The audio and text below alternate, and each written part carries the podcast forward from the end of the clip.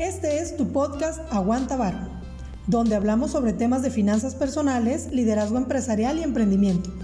Todo de una forma fácil que podamos comprender y con el propósito de ayudar a otros para tener una mejor educación financiera y de negocios.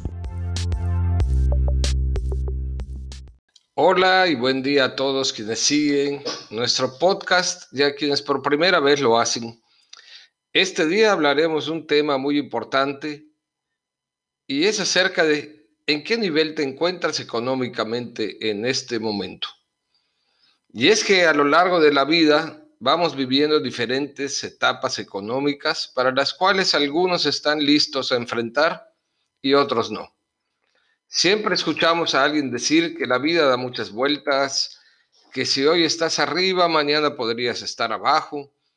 Y tiene gran parte de razón, aunque debo confesar que he escuchado algunas personas decir que eso no les pasa a todos y que algunos nunca bajan de la parte de arriba de esta rueda de la fortuna.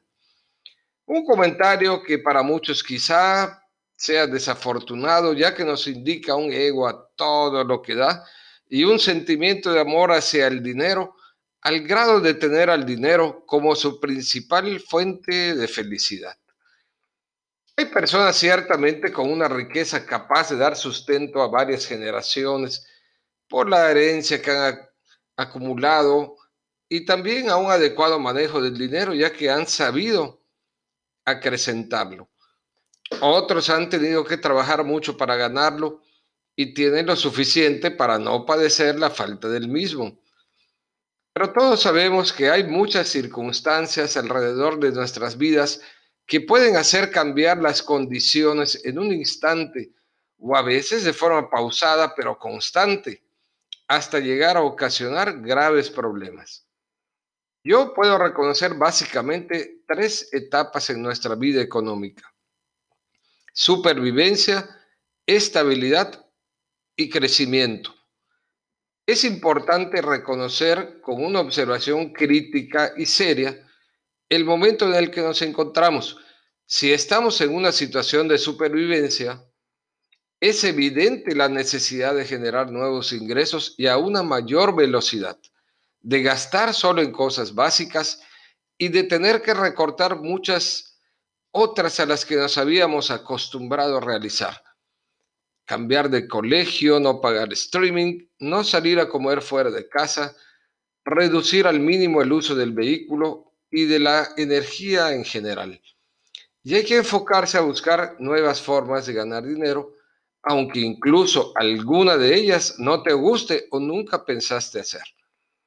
Si estás en cambio en un momento de estabilidad, es el momento de pensar en ahorrar para el retiro, de pagar la hipoteca en el menor tiempo posible, de no tener deudas innecesarias, de tener un fondo para emergencias, de buscar nuevas formas de ingresos apostando parte de nuestro dinero en estas aventuras empresariales.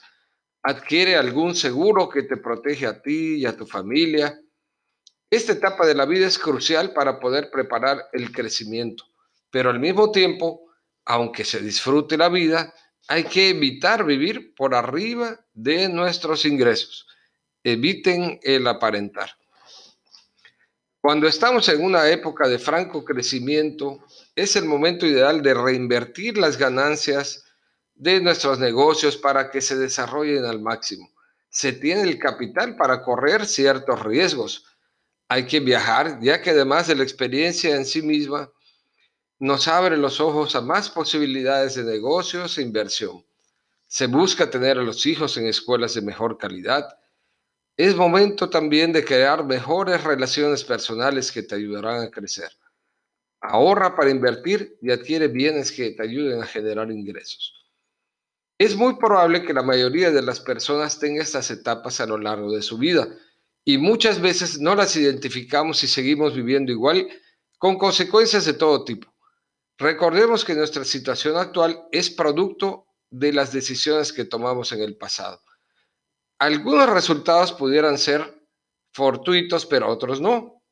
Por ejemplo, alguien que tiene un negocio que durante la pandemia repuntó debido a las circunstancias y le generó ganancias extraordinarias, pero que se dedicó a gastar ese dinero pensando que le iría bien toda la vida. Las cosas vuelven a cambiar y de repente está igual que antes o peor. Le faltó identificar su momento y en base a ello ir tomando sus decisiones futuras. Este ha sido nuestro capítulo de hoy. Yo les invito a reflexionar y a tomar decisiones más rápido, pero bien enfocadas.